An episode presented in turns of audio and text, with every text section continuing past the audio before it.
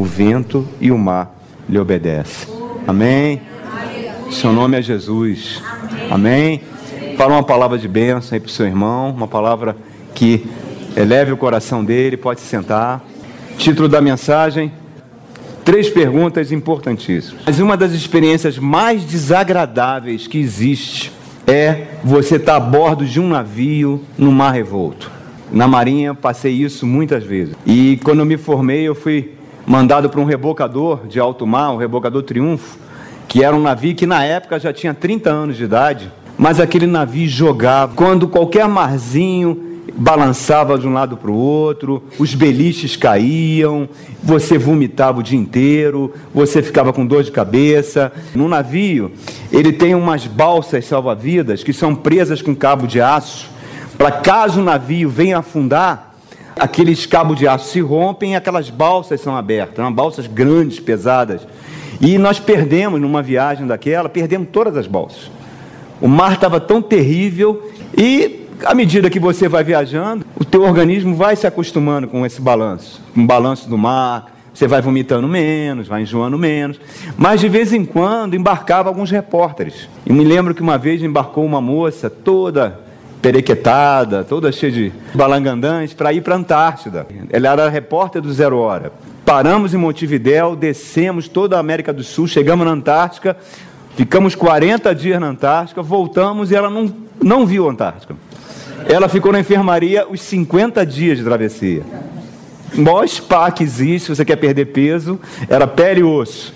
Eu me lembro de um repórter também que também chegou para fotografar a Ilha da Trindade meio do caminho entre a África e o Brasil. Ele chegou com suas máquinas, com seus equipamentos. Quando nós chegamos na Trindade, vai lá, rapaz, fotografar. Ele estava no chão, chorando, vomitando, não viu a Ilha da Trindade. E naquela ocasião que a gente estava naquele rebocador, nós comíamos muito mal. Dá para entender, né? Por quê? Era a época do governo militar. A esposa do ministro Marinho tinha um cozinheiro que era fantástico. E ele brigou com ela, não sei se ele fez um tempero errado. Ela chegou e falou: qual é o pior navio da Marinha, o que mais balança? É o rebocador triunfo, manda ele para lá. Foi a época que a gente comeu melhor. Porque ele não conseguia ficar enjoado. Ele amarrava as panelas com corda, fumava o tempo todo, todo mundo mareado no navio, mas ele resistiu. Estou falando isso, irmãos, porque nós estamos aqui diante de uma experiência de mar, de tempestade. E eu não sei se alguns irmãos viram, há mais ou menos uns cinco anos atrás, lá no Mar da Galileia, que não é um mar, é um grande lago, um lago gigantesco, foi achado um barco de pesca da época de Jesus. Está no museu lá da Galileia, em Israel, e deram o nome do barco como Barco de Pedro. É um barco que vai daqui até essa parede ali, uma canoa. E eu fico imaginando como é que 13 pessoas, né, Jesus e mais seus 12 discípulos, ficar num barco daquele. Se a gente em navio de aço passa um sufoco desse, imagina num barquinho daquele recebendo essa tempestade, esse vento, etc. Então dá para ter ideia aqui como os discípulos passaram por essa experiência no mar de Tiberíades. Tiberíades que era uma homenagem a Tibério César, ou o mar da Galiléia. Quando vocês forem a Israel, vocês vão ver, parece realmente um mar, mas é um grande lago. Eles estavam na cidade de Carfanaum, Havia uma multidão ao lado de Jesus. Teve algumas ocasiões que Jesus teve que pregar dentro do barquinho para que a multidão não comprimisse ele. E nessa época em Cafarnaum, uma multidão ali acompanhando a pregação, acompanhando o ministério de Jesus, foi o auge do ministério de Jesus. Ele chega e dá uma ordem para os discípulos. A noite vinha chegando. Ele fala: Vamos para a outra margem. A outra margem ficava 10 quilômetros de distância. Lembre-se que é uma canoa. 10 quilômetros de distância e a cidade que ficava do outro lado era Gadara ou Gedara. Era a cidade que estava lá do outro lado. Antes de você chegar nessa passagem de Marcos, em Mateus capítulo 8, você vê que ali era o momento que Jesus estava, aos olhos humanos, no máximo no seu ministério milagres acontecendo, multidões se jogando aos pés dele, pessoas sendo libertas de demônio, curas, milagres fantásticos, as pessoas amanheciam, anoiteciam aos pés dele, ele não tinha nem hora para comer, nem para descansar. Aos olhos humanos, os discípulos estavam maravilhados com aquilo. Eles nunca experimentaram isso. Acharam que aquele era o grande Messias, o redentor de Israel. E de repente ele dá uma ordem dessa. Vamos para Gadara. Senhor, para Gadara. Lugar terrível, Senhor. A população de Gadara é misturada com samaritano, eles criam porcos. Porcos são animais imundos, Senhor. Nós vamos para aquele lugar. Você sabia que tem lá um camarada endemoniado? Que anda pelo cemitério gritando, tentam prender ele com corrente, ele quebra as correntes, se corta todinho. E a gente aqui, o senhor está bombando. Para que a gente tem que ir para o outro lado, senhor? Por que, que a gente não fica aqui? Está tão bom, tão maravilhoso. E Jesus, vamos para o outro lado. Lembra de Pedro, pelo menos um ano depois, no último mês de vida do Senhor Jesus aqui na terra como ser humano, porque ele é 100% homem, 100% Deus ele sobe a um monte, ao monte da transfiguração. E diz a palavra de Deus que ele se transfigurou, mostrou um pouquinho da sua glória. Seu rosto brilhava mais do que o sol. Pedro, João e Tiago ficam maravilhados com aquela visão. Uma nuvem brilhante desce do céu, fala: Este é meu filho amado, em quem me comprar. Pedro fica tão extasiado, tão maravilhado que fala: Senhor, vamos construir aqui três tendas. Elias apareceu, Moisés apareceu, uma para Elias, uma para Moisés, uma para ti. Tá ótimo esse lugar aqui, vamos ficar aqui. E o que, que Jesus fala? Vamos descer para o vale, porque lá no vale tem um pai desesperado. O filho endemoniado lá embaixo está clamando. Reparem como Jesus não nos deixa muitas vezes no lugar de conforto. Por quê? Porque o Senhor Jesus teve uma missão. Eu vim para destruir as obras do diabo. E ele quer usar você como instrumento na mão dele para distribuir o evangelho, para distribuir a paz do Senhor, para que você seja um instrumento de bênção e também seja um destruidor das obras do diabo. Amém. Amém. Glória a Deus. A Bíblia diz que nós éramos escravos do pecado e que agora, pelo sangue de Jesus, nós fomos comprados, que nós nos tornamos servos do Senhor Jesus. A palavra servo na Bíblia significa escravo de Jesus. Quem é escravo de Jesus aqui? Não são todos, não, mas amém. Eu sou, ó, com as duas mãos aqui, escravo de Jesus. E o escravo, meu irmão, não tem vontade própria. Não tem. Se tem, essa vontade será devidamente quebrada ao longo do tempo. Certo? E ele vai te colocar em lugares que muitas vezes você não vai querer ir. E você vai achar, Senhor, meu potencial nesse lugar aqui está sendo desperdiçado. Eu era muito mais útil ali, por que, que eu estou aqui? Nesse lugar de deserto, nessa guedara que o Senhor me colocou, nessa terra de porcos. Mas é exatamente ali que você vai dar uma palavra de consolo que você vai orar, impor as mãos sobre um doente, esse doente será curado, que você vai expulsar o demônio na vida de uma pessoa, porque essa autoridade está sobre você. Você é filho de Deus, você é sacerdote do Senhor. Vai levando em certos lugares que a gente às vezes não entende. E uma coisa interessante, Jesus fala lá no capítulo 17, que ele está fazendo a sua oração sacerdotal, ele vira para o pai e fala: Não os tire do mundo, deixe eles no mundo. Porque é no mundo, nesse mundo tão doloroso, nesse mundo tão triste, é nesse mundo que tu, Pai, vai usá-los para que eles sejam sal da terra e luz do mundo. É nesse mundo que eles vão levar a minha palavra. Por isso que ele fala: vamos para outra margem. Vamos atravessar. Agora repara só, ele embarcou naquele, naquela canoa, que não vou chamar aquele de navio, e ele estava tão cansado que ele dormiu deitou a cabeça lá na popa, diz que ele pegou um travesseiro, botou a cabeça ali e dormiu. Ele, a palavra de Deus diz que ele se esvaziou da sua glória.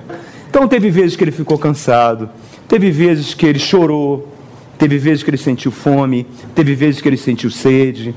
Por isso que em Hebreus diz que ele é o nosso sumo sacerdote porque ele compreende as nossas fraquezas, porque ele viveu as nossas fraquezas e ele vive para interceder por nós. A palavra interceder não é só em questões de oração. Interceder envolve uma transmissão de poder. Por isso que ele fala: Eu sou a videira verdadeira e vocês os ramos. Nada vão poder fazer sem mim. Você, nós recebemos poder através da videira. Quando a gente se conecta à videira, o poder de Deus atravessa nosso ser e nós nos tornamos instrumentos do Senhor. E outra coisa também que ele fala é João capítulo 3, verso 8. Ele fala sobre o vento. Ele fala o seguinte: Assim como a gente não sabe quando o vento vem e nem para onde o vento vai, assim é todo aquele que é nascido do Espírito Santo. O Espírito Santo vai te governar, o Espírito Santo vai te levar, vai te colocar em lugares que você vai ficar em dúvida, porque o Espírito Santo é o Espírito que estava em Jesus Cristo é Deus, a terceira pessoa da Santíssima Trindade, que está hoje na igreja, formando o corpo de Cristo, transformando a gente em porta-retrato de Jesus, para que cada vez mais as pessoas olhem para a gente, enxerguem Jesus.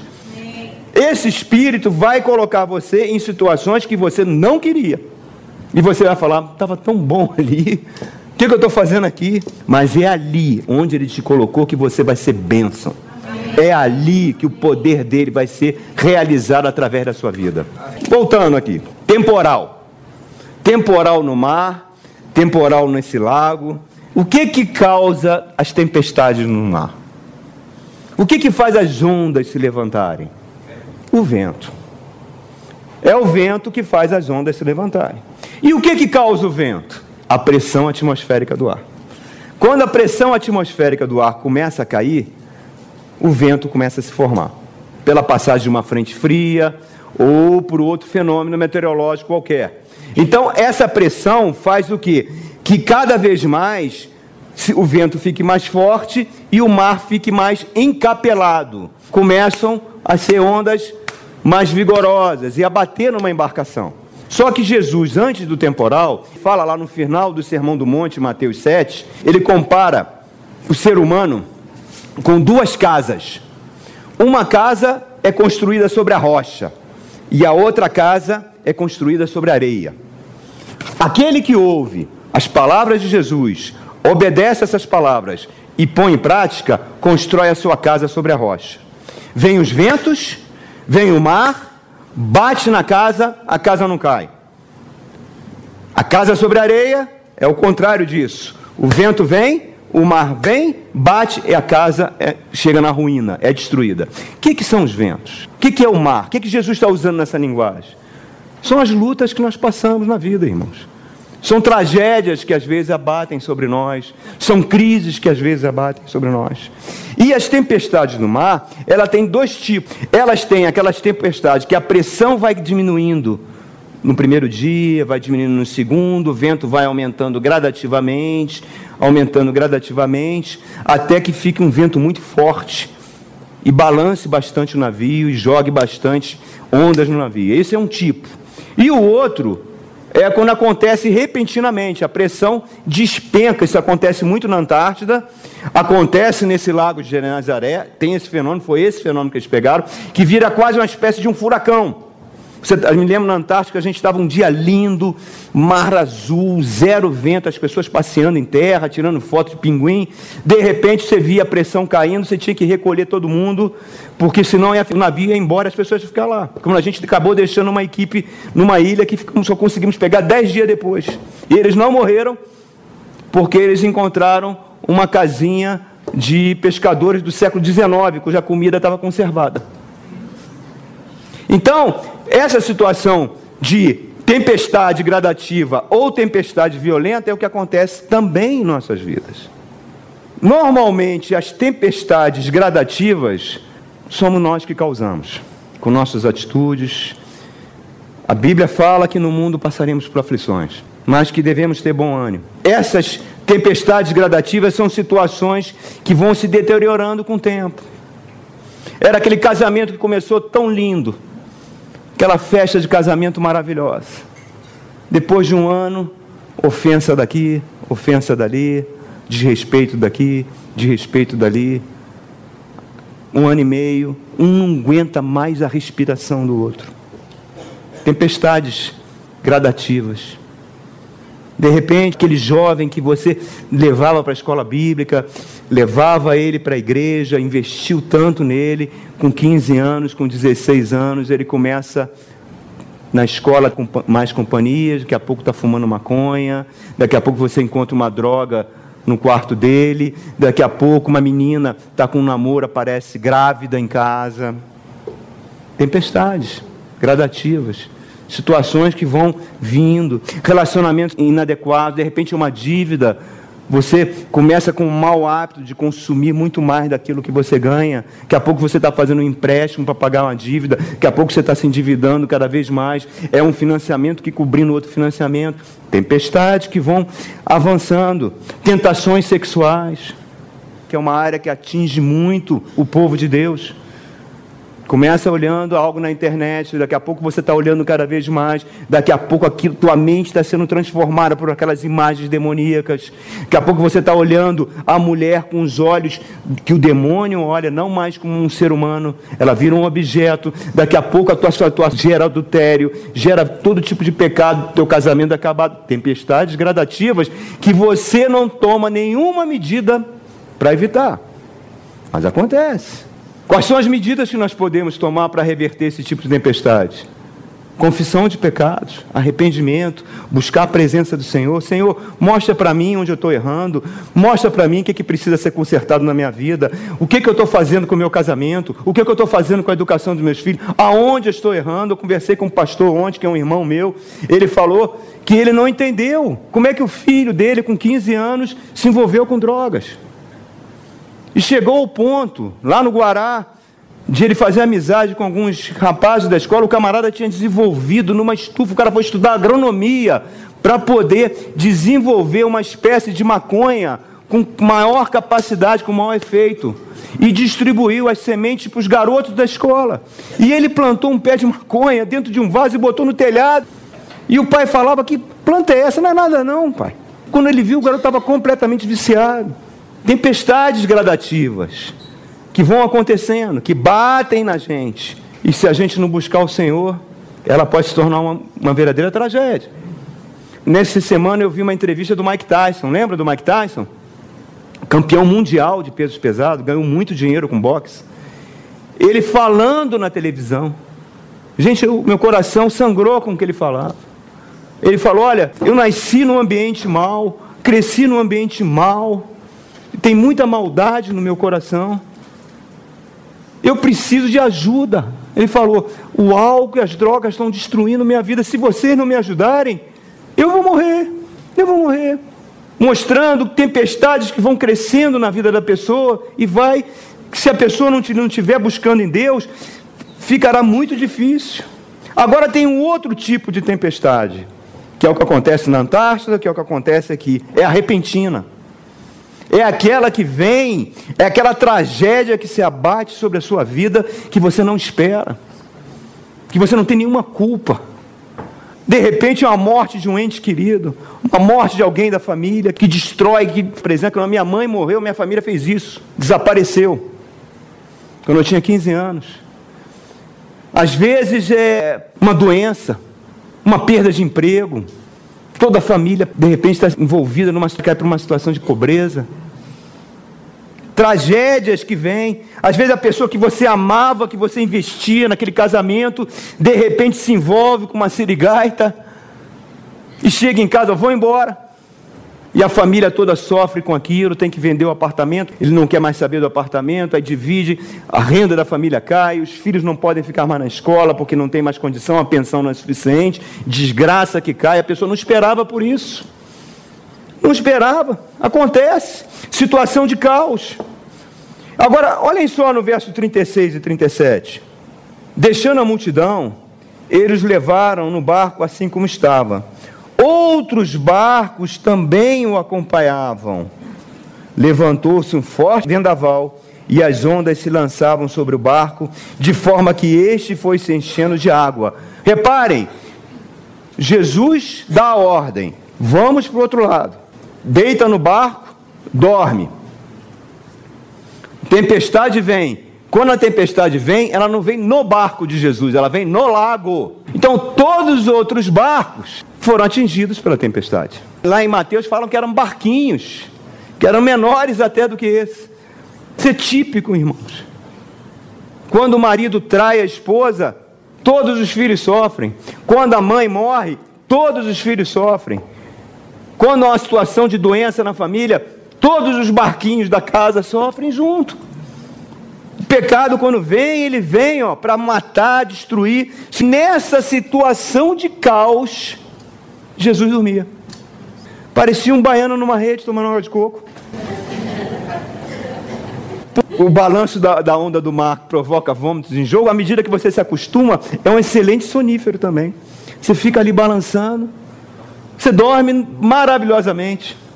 Por isso você não pode botar um gato dentro de um navio. Porque o cerebelo dele é tão desenvolvido, ele não vai conseguir compensar. Se o gato você joga para o alto, ele vira e cai em pé, correto? No navio ele fica tentando, ele fica vomitando, vomitando e morre. Tadinho. Mas você, à medida que se acostuma com o balanço do mar, o mar não te afeta mais. E o mar não estava afetando Jesus. Numa situação de desespero, numa situação de caos, a confiança que ele tinha no Pai era tão tremenda que ele dormia. Dois cenários, estão vendo? Um cenário de completa paz, embalado pelas ondas do mar, ele foi tendo um sono profundo que talvez ele não tivesse há dias. E o outro, causando desespero, a mesma onda que estava batendo no barco fazia Jesus dormir e os discípulos ficaram desesperados. Aí surgem as três perguntas, que é o tema da mensagem. Tudo isso vai para entrar no tema. A mensagem tem três perguntas. Primeira pergunta, Marcos capítulo 4, 38. Jesus estava na popa, dormindo com a cabeça sobre um travesseiro. Os discípulos o acordaram e clamaram: Mestre, não te importa que morramos? Algumas versões falam, diz que ele foi sacudido. Mestre, você não está nem aí. Nós estamos morrendo. Tu não faz nada. Está dormindo. Você não está vendo que o barco está afundando? Nós estamos dentro desse barco, o barco está afundando. Como é que é? Tu não está nem aí para a gente. Nós vamos morrer todo mundo juntos. Irmãos, como nós somos assim? De repente, quando a gente está no meio de uma crise, quantas vezes a gente fala assim com Deus? Não é? Sim, tem muito santo aqui que já está pronto, vai para o céu, não, entendeu? Não tem problema nenhum. Tá? Mas eu estou falando para as pessoas normais aqui, que nem um pastor, amém? Tá? Quantas vezes você está no meio de uma crise, no meio de uma dor, você não consegue entender, Senhor, por que, que tu permitiste que isso acontecesse na minha vida? Eu te servia, eu cantava na igreja, eu servia na igreja, eu não mereço estar passando por isso, Senhor. Por quê? Eu te sirvo com tanto amor, por que você deixou meu filho ir para as drogas? Por que aquela sirigaita levou meu marido? Destruiu a nossa família? Por que, o Senhor permitiu? Onde o Senhor estava quando meu pai morreu? Quando meu filho morreu? Normalmente é os filhos que enterram os pais, quando essa ordem inverte, é uma coisa horrível. Por que, que o Senhor permitiu que isso acontecesse? Eu estava dormindo, quando aquela vez que eu fui assaltado, naquela vez que eu fui sequestrado, onde tu estava, Senhor? Estava dormindo no barco? Isso não importa comigo, não? Que eu pereça junto? Tempestades, irmãos, que nos assaltam, nós ficamos perplexos, não entendemos como, porquê, e não tem resposta. Não tem resposta. Porque nesse mundo nós passaremos por aflições. Tem situações que não tem resposta. Parece que Deus está dormindo, parece que Deus está ocupado fazendo uma galáxia. O pior de tudo é quando o diabo vem, e ele vem. Ele vem sempre na hora que você está fraco. E começa a sugerir: você mereceu isso. Você merece. Não, não, isso vai ser bom para você. Você vai ser purificado nessa prova. Situações difíceis, meu irmão, difíceis. Porque foi ele que mandou os discípulos atravessarem. Estava tudo muito bom em Carfanaum. A ideia foi dele. Foi ele que me mandou para esse mar. Que ele sabia que isso ia acontecer. Que Deus não é pego de surpresa. Ele já sabe o que vai acontecer. Ele não é onisciente, onipotente. Então, porque ele permite. Irmão, essas perguntas são legítimas. São perguntas humanas. Deus conhece a nossa humanidade, somos pó, pó, pó. Deus não fez a gente para ser um boneco. Deus fez a gente para ter um relacionamento com Ele, de amor. Então, quando você estiver na presença de Deus, faça essas perguntas, rasgue o coração diante dele, diga que você não está entendendo. Diga que você não está entendendo. Não tenha vergonha da tempestade. Não tenha vergonha de você estar tá passando por tribulação. Não tenha vergonha de você achar que o teu barco não tem mais força, que teu barco está tá afundando e que você está falando para Deus: eu quero morrer com esse barco. Eu não quero mais viver. Chega. Abra o teu coração diante do Pai, irmãos. Chore. Isso é saudável. Jesus Cristo fez isso. Três vezes. Afasta de mim esse cálice. Se tem um plano B agora, Pai, tem um plano B, é a hora desse plano B entrar em ação. Mas afasta de mim esse cálice. Se o Filho de Deus fez isso, por que, que nós não podemos fazer, irmãos? Não ache que você é um super crente, irmão, porque nós não somos. Nós passaremos tribulação.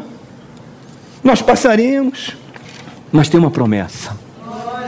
Tem uma promessa de Deus, meu irmão. Muitas promessas, não é só uma. Muitas promessas, irmãos. Eu vou ler algumas para vocês. Pode abrir João 14, 18.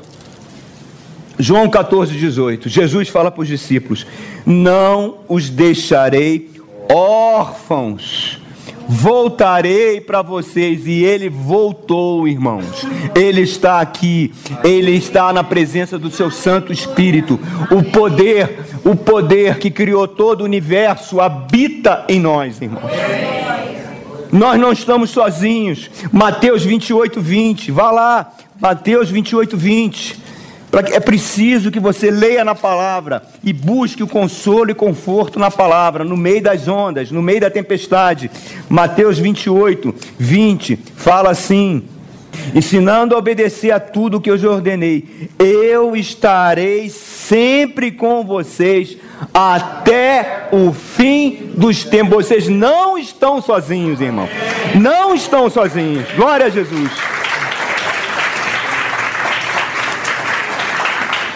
palavra de Deus diz em Hebreus 13, verso 5, que eu não te abandonarei, não te deixarei, por mais difícil que seja tempestade, não se desespere, irmãos. Não se desespere, você não está só. Deus é Pai, nós somos filhos amados. Ele tem preocupação conosco. Aproxime-se com reverência diante de Deus mas rasgue o verbo. Fala, não entendo, Senhor, mas eu sei que tu se importa comigo. Eu sei que essa situação está debaixo do seu controle. Eu não tenho explicação. Eu não tenho, eu como pastor, muitas vezes, o irmão vem me contar uma situação dramática. A única coisa que eu posso fazer é chorar com ele. Vamos orar junto. O que mais que eu posso fazer? Abraçá-lo, chorar junto.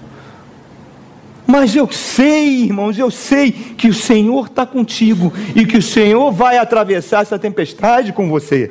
Aí vem a segunda pergunta. Os discípulos acordam, aí eu quero que você vá, saia de Marcos e vamos ver essa mesma passagem lá em Mateus. Mateus 8. Os três evangelhos sinóticos contam essa passagem com um detalhe diferente, que tem um detalhe importante. Mateus 8, verso 25 os discípulos foram acordá-lo, clamando: Senhor, salva-nos, vamos morrer. Tu vê que, que lá os termos foram mais desrespeitosos. Jesus, não está nem aí, não se importa. Alguém, Mateus tem uma certa aliviada do evangelista aqui, mas eu acho que Marcos foi mais fiel. Primeiro que foi o primeiro evangelho. Mateus e Lucas são derivados de Marcos. A primeira fonte foi Marcos. E quem passou para Marcos foi Pedro. Então, os discípulos foram acordá-lo, clamando: Senhor, salva-nos, vamos morrer. E ele perguntou, quer dizer, ele acorda, tenta imaginar uma pessoa acordando, cheia de sono, olhando para um lado, olhando para o outro, aquela tempestade toda, ele está vendo o mar, está vendo o revolto, aí olha o que, que ele faz. É maravilhoso, Jesus é maravilhoso. Olha o que, que ele faz. No 26, 8, 26.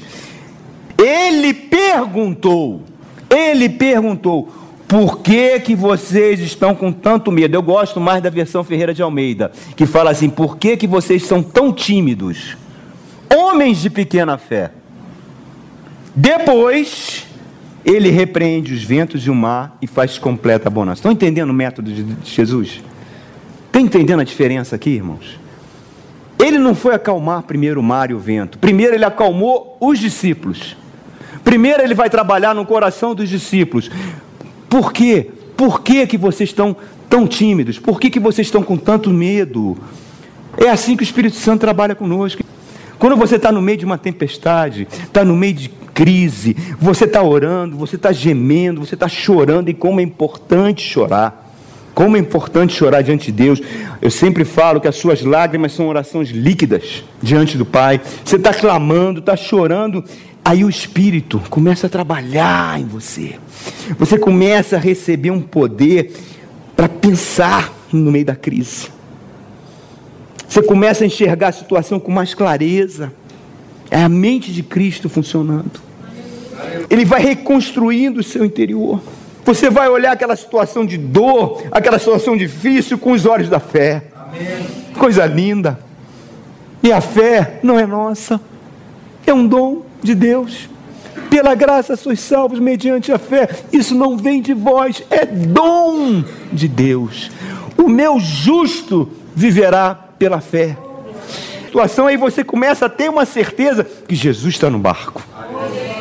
No meio daquela tempestade, você não está sozinho. Ele está no barco, Ele tem poder sobre as enfermidades, Ele tem poder sobre as falências, Ele tem poder sobre as separações, Ele acalma qualquer tempestade. E acalmar a tempestade não significa que sempre será uma bonança. Ele acalma você no meio da tempestade. Pode o mar continuar batendo, pode o vento continuar batendo, mas ele te dá o poder para você atravessar essa tempestade, irmãos. Agora ele fala assim: por que vocês, eu vou ficar com a versão Ferreira de Almeida, por que vocês são tão tímidos? Por que vocês são tão tímidos? Por que, que vocês têm tanto medo? O que, que é timidez? Timidez é um estado da nossa alma que normalmente é desenvolvido desde a infância. Por várias razões, nós não vamos. Os psicólogos explicam, os sociólogos explicam, mas eu não quero entrar nesse mérito. A timidez é um bloqueio psicológico da alma. É aquele rapaz que olha para a moça, moça linda, aí ele chega, tipo, ela não vai, eu sou muito feinho, ela não vai querer me namorar. Eu uso óculos, né? Foi assim, foi assim, até eu me aproximar e ela querendo que você convide, que o rapaz convide, mas a timidez bloqueia. Não é verdade? A timidez, você sente vergonha, você sente medo de não dar certo, você tem medo de fracassar, aquele sentimento de rejeição pode vir à tona, você tem medo da sua oração não ser atendida, você orar por alguém, a pessoa continuar com um problema, e a pessoa, Ih, você não tem unção. Coisas assim, isso vai gerando uma timidez que, se não for enfrentada, que Deus não nos deu espírito de medo, se ela não for enfrentada, ela vai se transformando numa paralisia. E daqui a pouco vira um complexo de inferioridade. E se não for tratada, se não for enfrentada com o Senhor, ela te leva até uma síndrome. Uma síndrome de pânico. Ou coisa pior.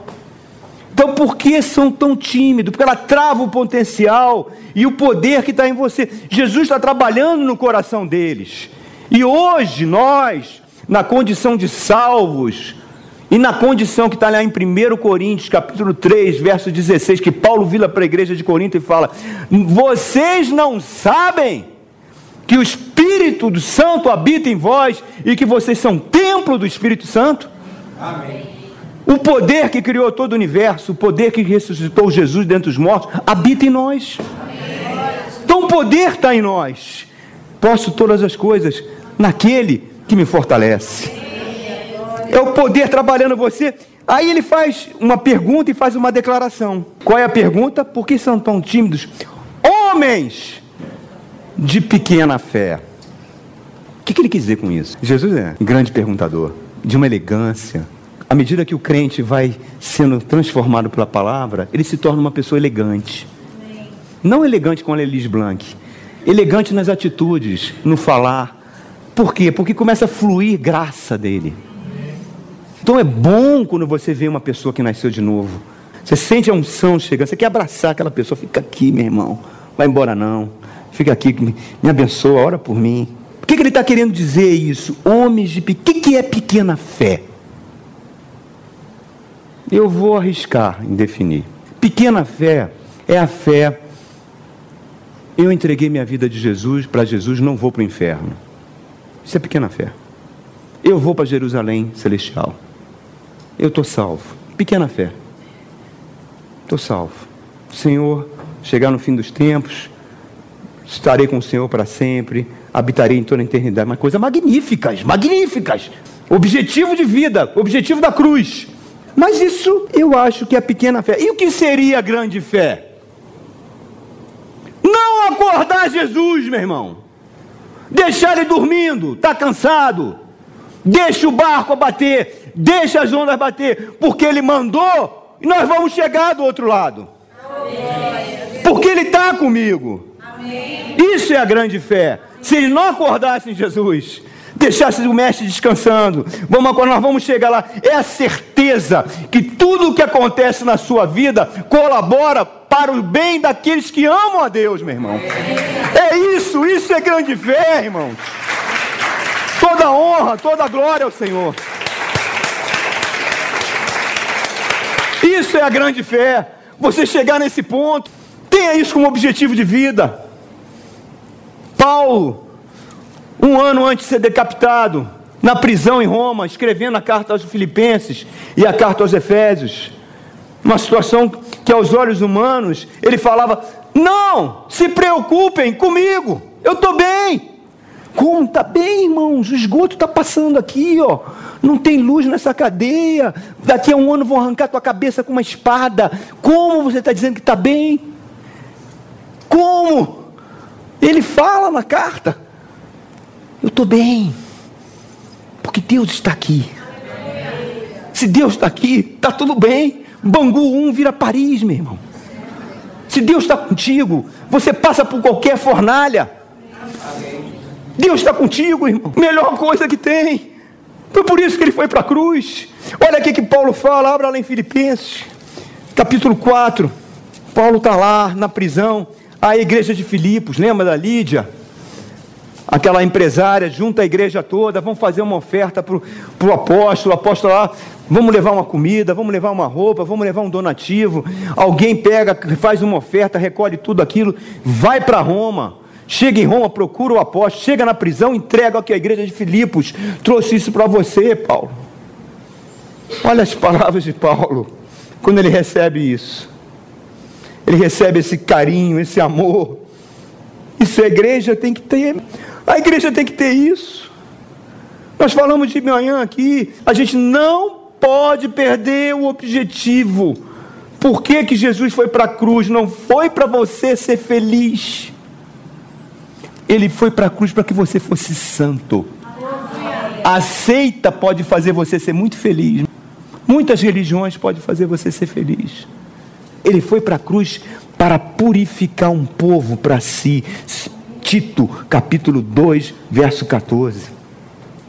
Então Paulo chega, recebe aqueles donativos e vai falar essas palavras inspiradas pelo Espírito. Olhem aí, capítulo 4 de Filipenses. Filipenses 4, verso 10. Alegro-me grandemente no Senhor, porque finalmente vocês renovaram seu interesse por mim. Coisa mais linda, porque Deus vai agir na sua vida através de um irmão. Não é um anjo que vai visitar você de noite e vai te consolar. É o irmão que tem que te consolar. Aquele que diz que ama a Deus e odeia o seu irmão é mentiroso. É através da palavra do irmão, através do abraço do irmão, que você recebe o conforto de Deus, irmão. É quando você bota a mão no bolso e ajuda o irmão que está em dificuldade, que Deus está ajudando a ele. E aí ele continua de fato, vocês já se interessavam, mas vocês não tinham oportunidade para demonstrá-lo. É uma elegância, que elegância. Crente assim, é de uma elegância. Ele continua. Não estou dizendo isso porque eu esteja necessitado. Olha a grande fé. Olha a grande fé aqui, irmãos. Não é homem de pequena fé, é um homem de grande fé. Pois aprendi adaptar-me a toda e qualquer circunstância. Eu sei o que é passar necessidade e sei o que é ter fartura. Aprendi o segredo de viver contente em toda e qualquer situação, seja bem alimentado, seja com fome, tendo muito ou passando necessidade. Tudo posso naquele que me fortalece. Oh, glória! Glória! Se os discípulos tivessem lembrado disso, não teriam acordado Jesus, meu irmão teriam deixado o mestre dormir, porque ele havia prometido a eles. Já estava falando, eu tenho que ir para Jerusalém. A missão de Jesus não ia acabar naquele barco, ele não ia afundar, eles descansariam seguros. Iam fazer aquilo que o inglês fala quando a marinha inglesa conquistou o mundo. E o que ele desenvolvia era o endurance, que é a capacidade de você enfrentar mares revoltos e não perder o desejo de navegar. Navegar é preciso. Nós precisamos navegar no barco que Jesus está. Marido foi embora? Você está chorando? Seus filhos não estão no caminho do Senhor? Você tem clamado, mas eles não estão. Seu casamento está aos trancos e barrancos. Você tem ondas batendo no seu barco, mas você sabe que a sua casa está construída sobre a rocha, que pode bater vento, pode bater mar. Talvez você tenha que conviver com tempestades, com dores, com pancadas da vida até o dia da sua morte, meu irmão. Talvez você tenha que conviver com uma doença, talvez você tenha que conviver com uma separação, talvez você tenha que conviver, o marido talvez nunca mais volte, mas a sua casa está construída na rocha. Você não cai, você não cai, você permanece, você permanece, o teu barco não afunda, porque Jesus está com ele mesmo. Teve duas, são três perguntas. Mateus, capítulo 8. Mateus 8. Terceira pergunta. Primeira pergunta: Tu não te importas, Senhor? Segunda pergunta: Por que vocês são tão tímidos? Agora os discípulos vão fazer a terceira pergunta. Mateus 8, verso 27. Os homens ficaram perplexos e perguntaram: Quem é este que até os ventos e o mar lhe obedecem? É Jesus é o Messias prometido.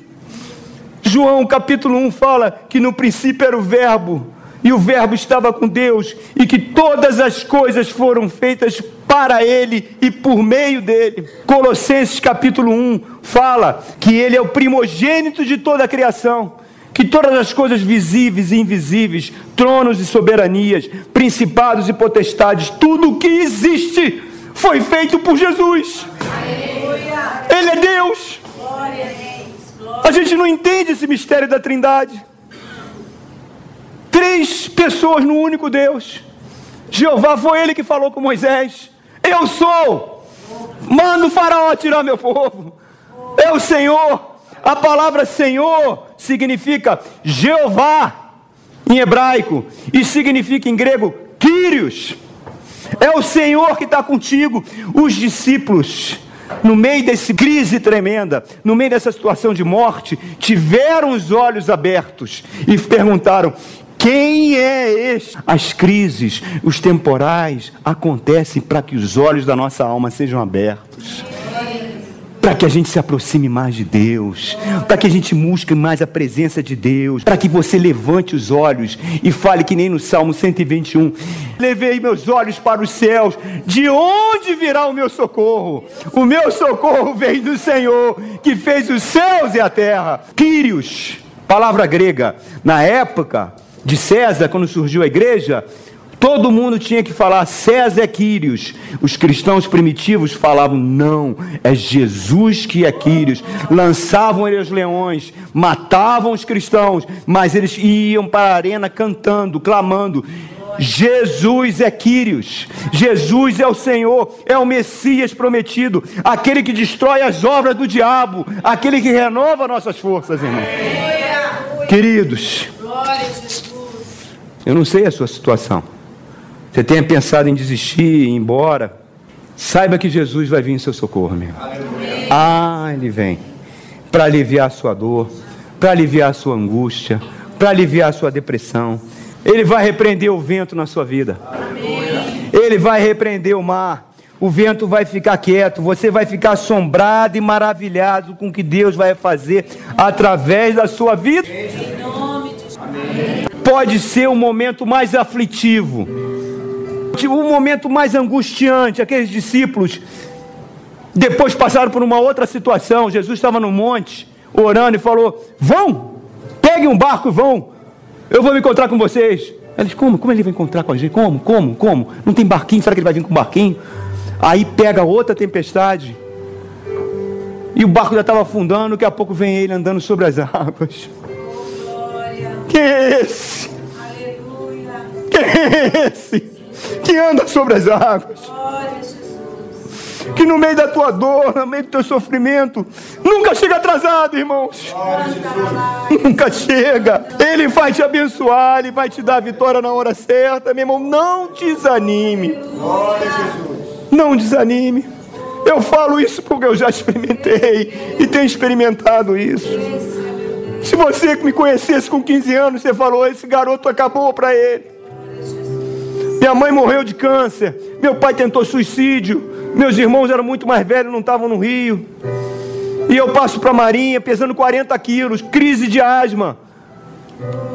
Quando eu cheguei no colégio naval, era pesado. Sozinho, todos os pais vinham visitar os filhos. Eu não tinha ninguém. Caía na piscina, a asma me levava para o fundo da piscina. Iam me desligar. Como me desligar? Ia voltar para onde?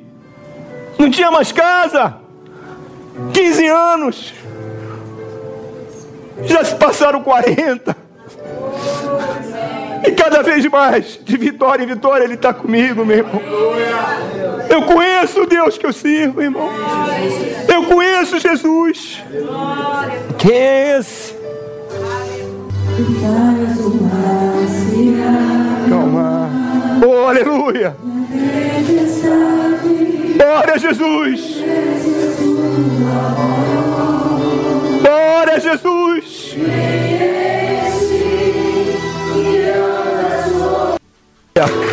Glória a Jesus. Aleluia. Oh. Aleluia. Glória a Deus. Glória. Aleluia. Esse pastor que, tava, que soube que o filho estava usando maconha. Filho foi se viciando. Ele pegou a esposa.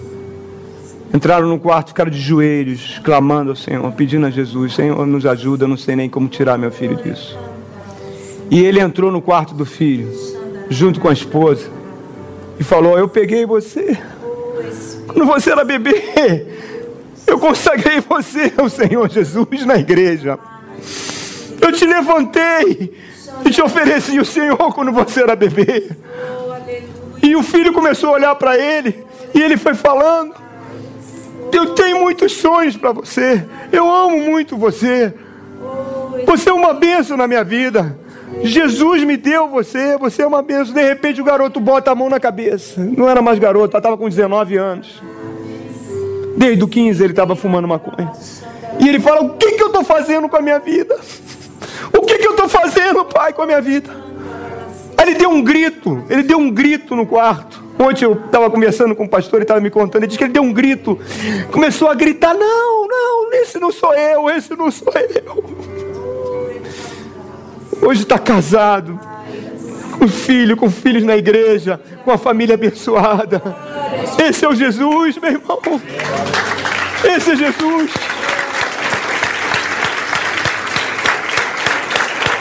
Oh, aleluia. Nós vamos nos aproximar agora dessa mesa, essa mesa santa. Aqueles que desceram a água do batismo estão convidados. Faça assim com as mãos, queridos. Que o amor de Deus Pai, que a graça salvadora do nosso Senhor Jesus Cristo, que a doce presença do Espírito Santo esteja sobre todos nós. Uma semana abençoada, irmãos. Vão em paz, que o Senhor vos acompanhe. Deus abençoe.